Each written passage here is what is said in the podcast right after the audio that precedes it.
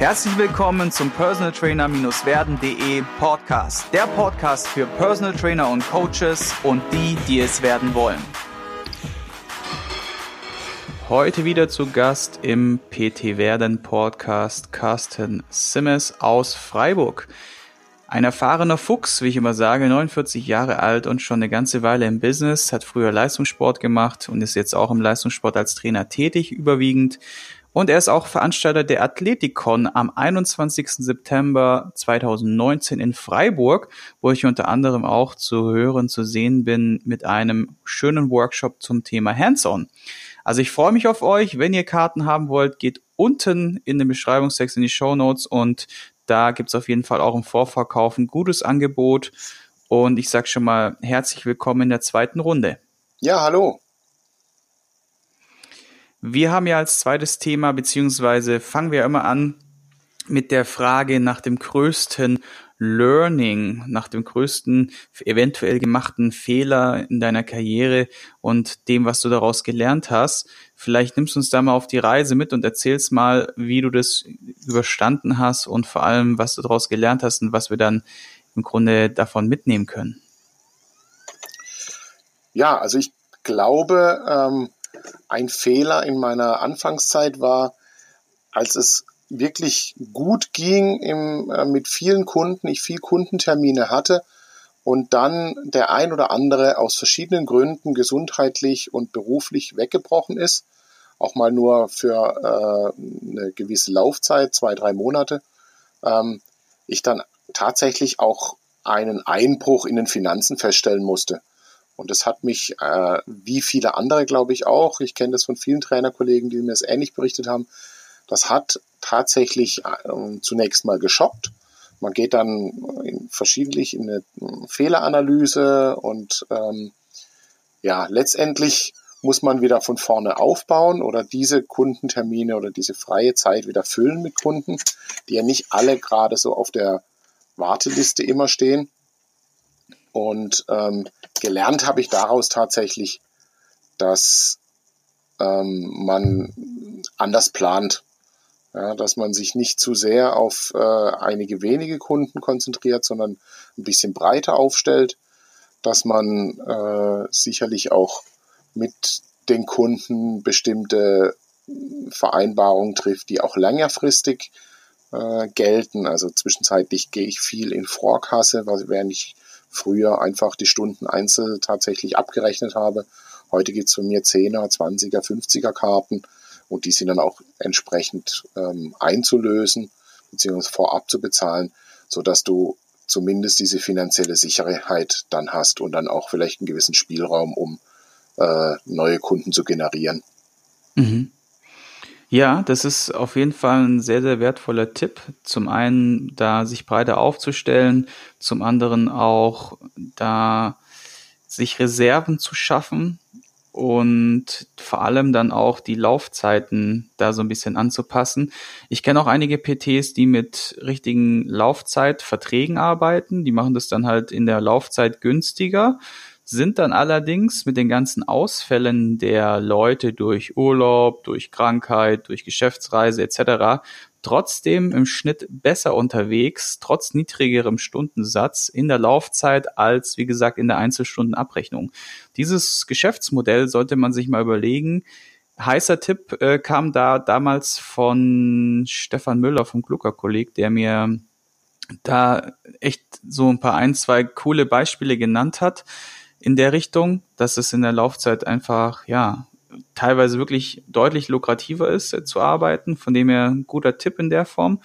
Und was man sich halt auch noch überlegen kann, vielleicht noch Ergänzung von meiner Seite, ist, dass man sich vielleicht noch ein Produkt oder irgendetwas erschafft, wo man vielleicht im Online-Bereich noch neue Wege, neue Zielgruppen sich erschließen kann.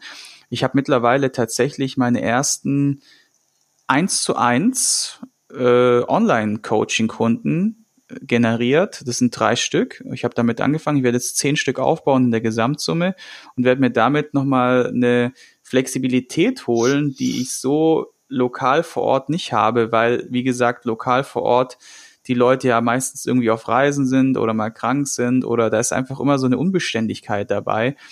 Und dieses Online-Coaching hat halt auch eine monatliche Zahlweise und bietet halt ein diverses Service-Paket an. Das muss man dann halt individuell zusammenwursteln.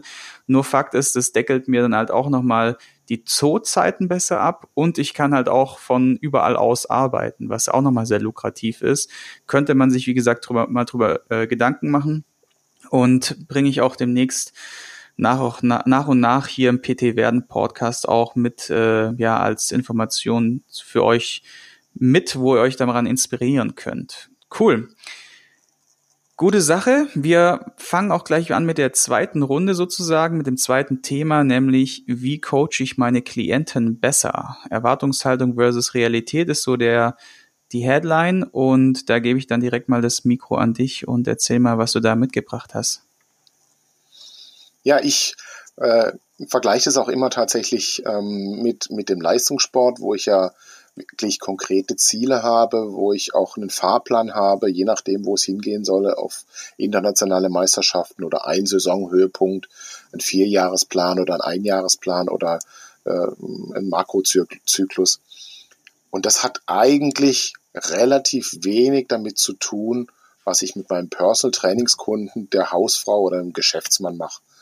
Mhm. Ähm, und ich glaube, dass da viele, die ähm, vielleicht so aus dem sportlichen Bereich kommen und dann Personal Trainer werden wollen, das vielleicht nicht so ganz sehen oder noch nicht äh, sehen wollen, ähm, dass der Kunde einen ganz anderen Anspruch hat, ähm, der Kunde sicherlich auch nicht die Möglichkeiten, die man als junger Mensch vielleicht auch noch sieht, ähm, wenn der Kunde eingebunden ist in Familienunternehmen, also sprich zu Hause, Familie und ein Beruf und soziales Umfeld, dann kann es halt sein, dass der trotz äh, des vereinbarten Termins am Montagvormittag fürs Training am Wochenende, am Sonntagabend noch auf einer Feier war und ähm, am Montag halt wirklich unfit ist.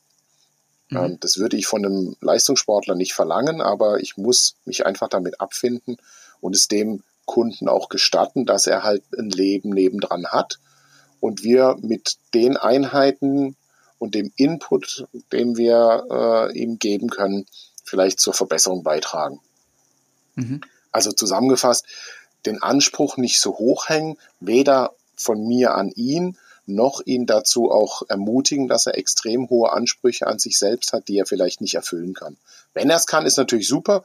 Es gibt immer Kunden, die äh, dann Vollgas geben und wirklich ihr Leben umkrempeln, aber es sind eben nicht so viele finde ich einen wertvollen Punkt und kann ich auch so wiedergeben. Zwei Leute, die mich da unglaublich inspiriert haben, waren unter anderem der James Breeze, der Everyday Athlete sozusagen ja. veröffentlicht hat und auch der Thomas Korumpai mit seinem Alltagsathleten. Das ist so von der Philosophie her sehr ähnlich. Die sagen einfach, hey, pass auf, du kannst halt von dem Otto Normalo nicht das erwarten, was du A in deinem Studium eventuell gelernt hast, ja, das ist schon mal das eine. Und zum anderen, was du gerne mit ihm von deiner Brille aus im Leistungsbereich halt abrufen wolltest, weil das dann oftmals zu Überforderung und letztendlich dann auch zu Frustration führt. Und beides kann der Kunde überhaupt nicht gut gebrauchen, beziehungsweise schreckt nur ab und ja, tötet vielleicht auch so ein bisschen die Beziehung zwischen Klient und Kunden, ne? Ja, absolut. Ähm, ich habe das ganz oft, dass äh, die, die Kunden unglaublich motiviert dann äh, herkommen bei den ersten Terminen und auch gleich drei, vier Termine die Woche ausmachen wollen. Und ich versuche denen dann immer klar zu machen, dass es mir lieber ist, dass wir sechs Monate zweimal die Woche trainieren, als äh, ein Monat viermal die Woche. Mhm. Ähm, und das Gleiche dann auch mit, äh, mit Ernährungsumstellung. Ähm, alles zusammen zu starten, was ja ganz viele dann wollen, weil sie jetzt einfach gerade großartig motiviert sind zum Jahresanfang mhm. oder vom Sommer oder vor der Hochzeit. Mhm. Ähm, dann habe ich einfach einen Jojo-Effekt. Den habe ich bei der Ernährung und den habe ich vielleicht auch beim Training. Deswegen sind die Studios am Jahresanfang immer voll und, äh, und die, die Teilnehmerzahlen äh, sinken dann auch rapide im dritten Monat, weil die Motivation einfach nicht so lange anhält. Absolut. Also ich kann es nur so bestätigen. die Leute, die zu uns kommen, wir sagen immer, hey, pass auf, wir fangen mit A oder erstens Bewegung an und dann, wenn du dann dich eingegroovt hast und das wirklich in deinen Alltag integrieren kannst, dann kommt halt erst Schritt B oder zweitens Ernährung und, und schieß mich tot.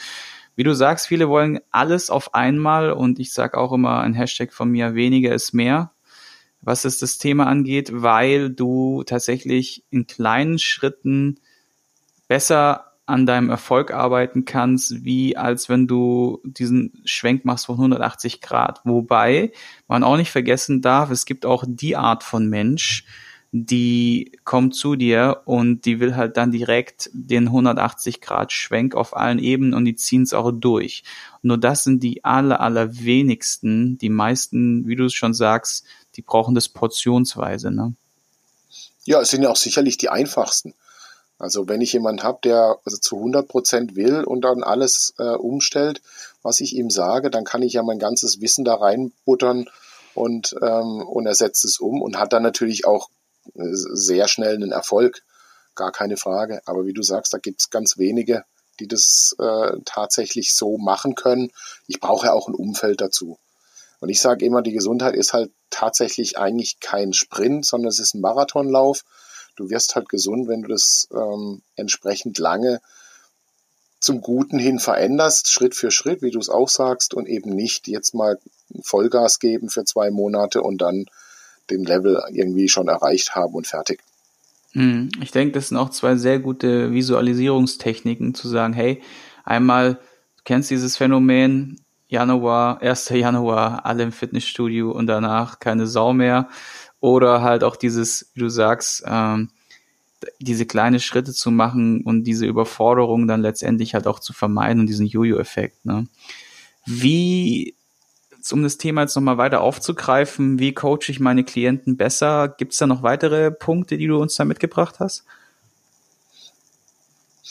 Also ich glaube, wie ich schon mal erwähnt habe, dass es sehr wichtig ist, wirklich eine Analyse zu machen von dem Ist äh, stand. Und zwar jedes, jede Trainingssession.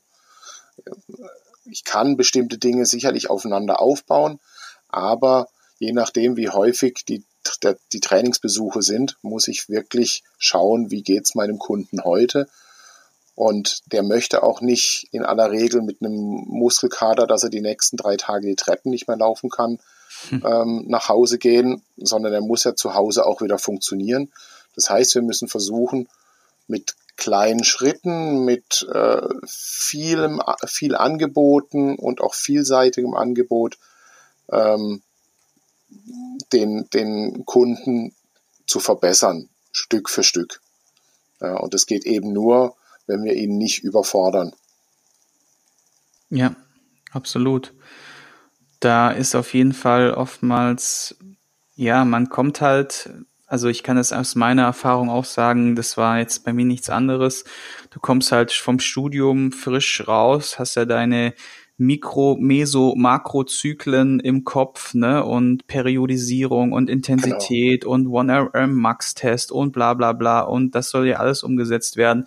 Und dann bin, war ich froh damals, dass ich tatsächlich das BA-Studium gemacht habe, wo ich in einem Unternehmen gleichzeitig gearbeitet hatte und dann gesehen habe, so hoppla, da bin ich mal schön auf meinen Arsch geblumst und habe gedacht so, hey, so einfach ist es gar nicht umsetzbar. Beim Everyday Athlete, beim Otto Normalo, der will das alles gar nicht, beziehungsweise ich überfordere ihn komplett damit. Ne? Das war so mein erstes großes, mein erster großer Aha-Moment, wo ich gedacht habe, so, okay, das, was du, und da sind wir genau bei dem Thema Erwartungshaltung, von deinem Kunden erwartest oder denkst, was du im Studium gelernt hast, was umsetzbar ist, ist in der Regel so gut wie ja gar nicht umsetzbar oder nur in so kleinen Schritten.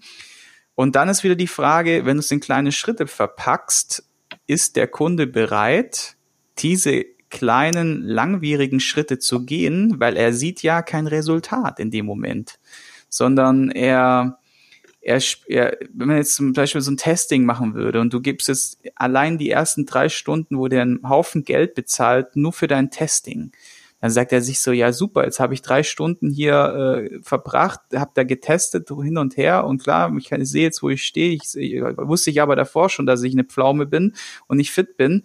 Nur was hat mich, was hat mich das jetzt weitergebracht? Und dieses Spagat zwischen nicht überfordern in kleinen Schritten und trotzdem irgendwie Effektivität und Erfolge oder Entwicklung sichtbar zu machen, spürbar zu machen, das ist so das Spagat, glaube ich, wo jeder Personal Trainer am Anfang dann erstmal zu Beginn seiner Karriere dann halt hat, ne? Ja, auf jeden Fall. Also ich mache zum Beispiel die Testings, ich mache nie eine Stunde Eingangstest mit meinem Kunden, weil ich genau das beobachtet habe, dass er sagt, naja, die erste Stunde bezahle ich ja auch und ähm, bis jetzt haben wir nur gesprochen, ich stand auf der Waage und wir haben ein paar, äh, paar Messungen gemacht. Also ich mache sehr viel ähm, auch, ich sage jetzt mal augenscheinlich, ohne dass ich mir jetzt da Daten und äh, also Fakten, Zahlen äh, erhebe, indem ich schaue, was, wie läuft denn der, äh, der, der Kunde, wie macht er denn die eine oder andere Übung, so dass er schon in der ersten und zweiten Stunde tatsächlich auch ein bisschen was trainiert. Ähm, und auch da gewinne ich ja meinen Eindruck, ob er jetzt irgendwelche Bewegungseinschränkungen oder Disbalancen hat ich merke, ähm, wie er konditionell äh, drauf ist und was er da kann.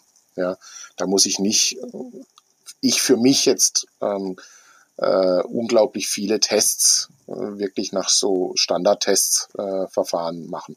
Mhm. Und was du auch gesagt hast, eben klar habe ich jetzt das Problem, dass ähm, wenn ich kleine Schritte mache, dass es äh, sehr schwer zu visualisieren ist für den Kunden habe aber festgestellt, dass gerade zum Beispiel Beweglichkeit, die wir sehr schnell verbessern können mit wenig Übung, ähm, wenn man sich daran dann festmacht, äh, bei dem Kunden schon schnell ein Aha-Effekt eintritt. Viel schneller als jetzt äh, die Gewichte zu erhöhen oder ähnliches oder die, die, eine schnellere Zeit auf dem Laufband zu laufen, sondern viel eher, dass er eben jetzt mit den Fingerspitzen auf den Boden kommt, äh, was er eben halt vorher nicht geschafft hat. Und das geht wirklich ja auch von Woche zu Woche. Ja, bin ich auch bei dir. Also ein guter Tipp vielleicht auch hier, was ich jetzt daraus ableite, ist einfach zu sagen, hey, man sucht sich ein, zwei Übungen aus, zum Beispiel Fingerspitzen zum Bodenabstand als, als Vorher- und Nachher-Effekt. Wie beweglich war ich vorher, wie beweglich war ich nach der Trainingseinheit? Einfach mal kurz ein Lineal hinhalten. Und da kann man wirklich genial kleine Erfolge schon sichtbar machen und direkt visualisieren.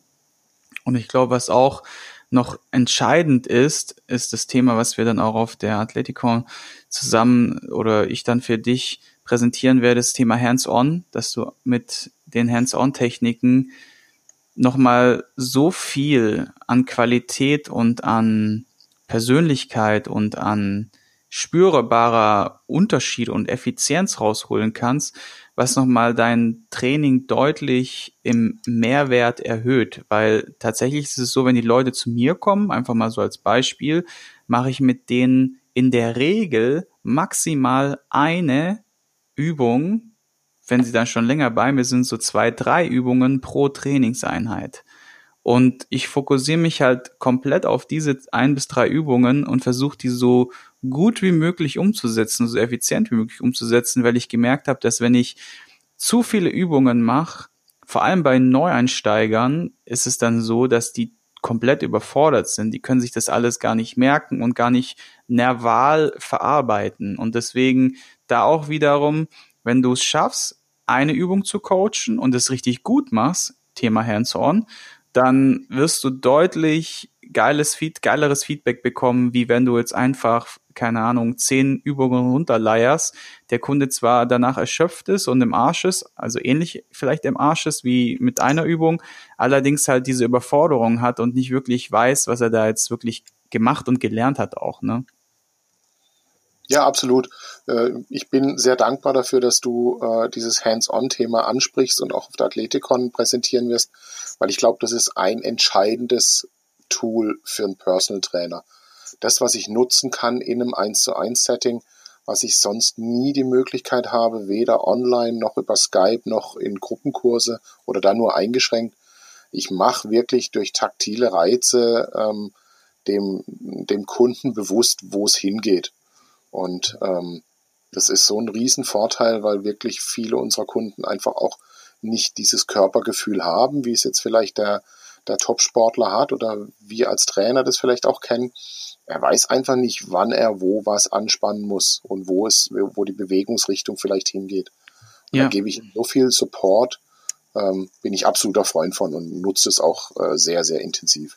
Ja, oder hat einfach diese Eigenschaft verloren. Ne? Ich habe gerade jetzt gestern mit dem Manuel alias Gravity Coach einen Podcast gehabt und der hat auch gesagt, so, ah, er hat mir dann das Beispiel gebracht, du stehst an der an, an der an der an der Supermarkt an der Kasse und er gibt seinen Kunden die Aufgabe einfach mal den Popo anzuspannen über die Ferse, dann über die Ferse, Ferse sozusagen Druck aufzubauen, den Po einfach mal zu aktivieren.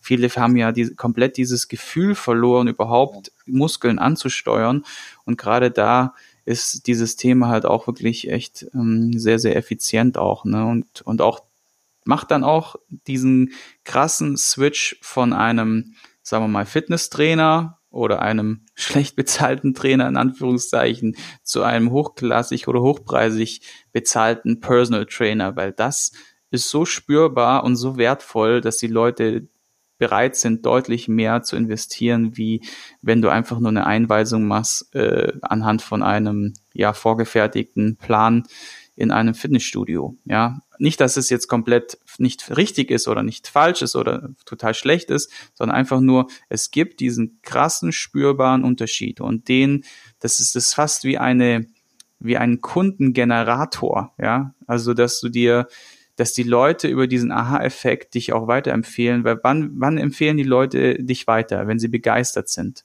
Und diesen Aha, diesen Aha-Effekt ist Begeisterung und automatisch kommt über diesen Aha-Effekt auch dann die Empfehlung. Gibt es denn noch weitere Punkte, die du uns da in der Form nennen kannst zum Thema, wie coache ich meinen Klienten besser, Erwartungshaltung versus Realität?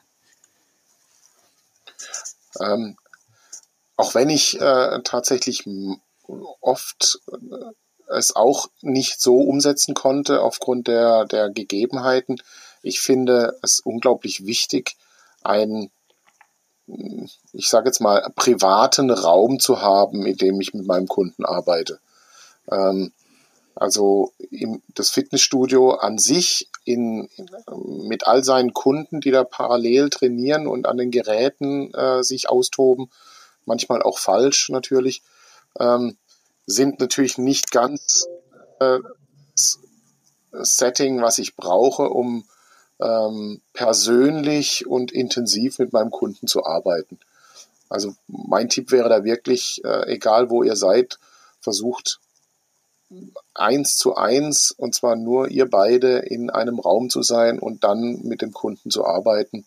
Es ist eine ganz andere Atmosphäre, als wenn ich das in einem Studio tue, wo die Leute ständig dran vorbeilaufen. Kann ich absolut so bestätigen. Wir haben ja alles, drei. Wir haben einmal das eigene Studio mit 24 Stunden. Wir haben ein Mikrostudio für Personal Training und ich habe die 1 zu 1 Location unter Ausschluss der Öffentlichkeit, komplett privat.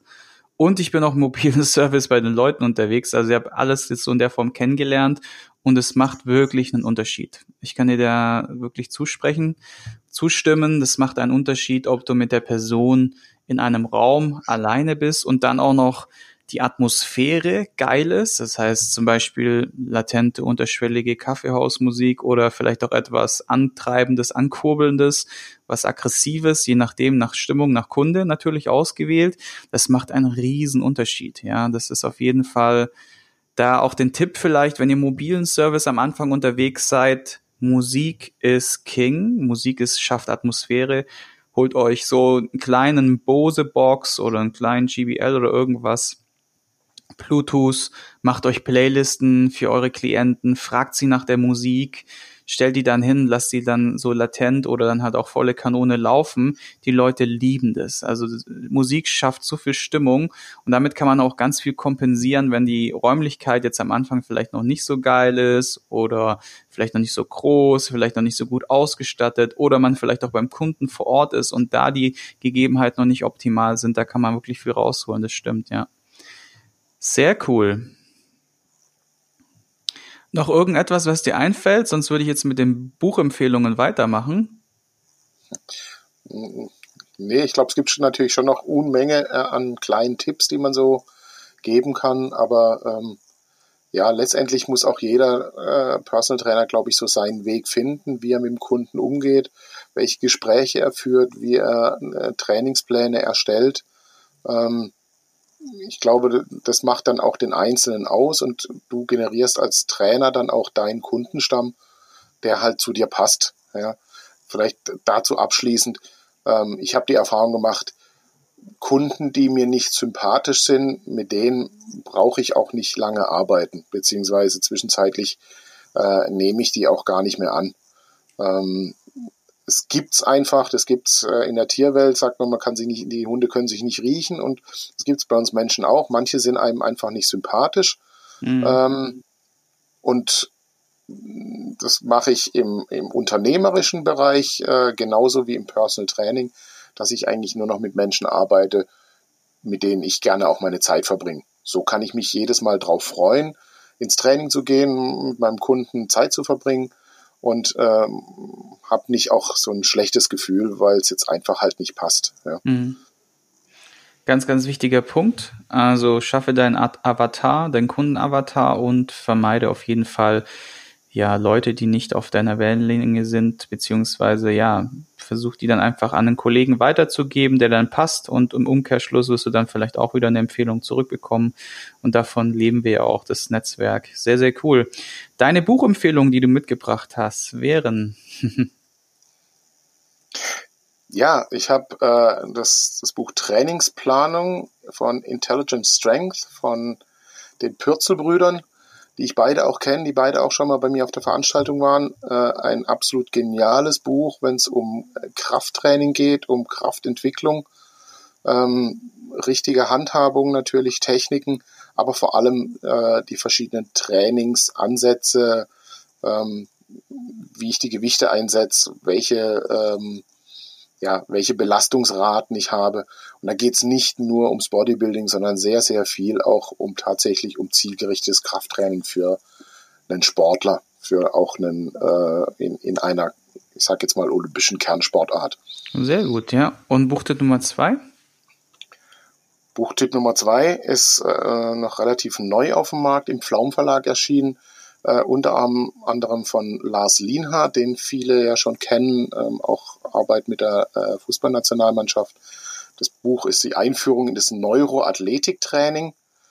Ähm, da wirklich jemand, der da noch keine Ahnung von hat, ähm, sich einfach mal einlesen und dann neue Impulse zu bekommen, was äh, diese ganze Geschichte über neurozentriertes Training angeht. Mhm. Und Tipp Nummer drei ist?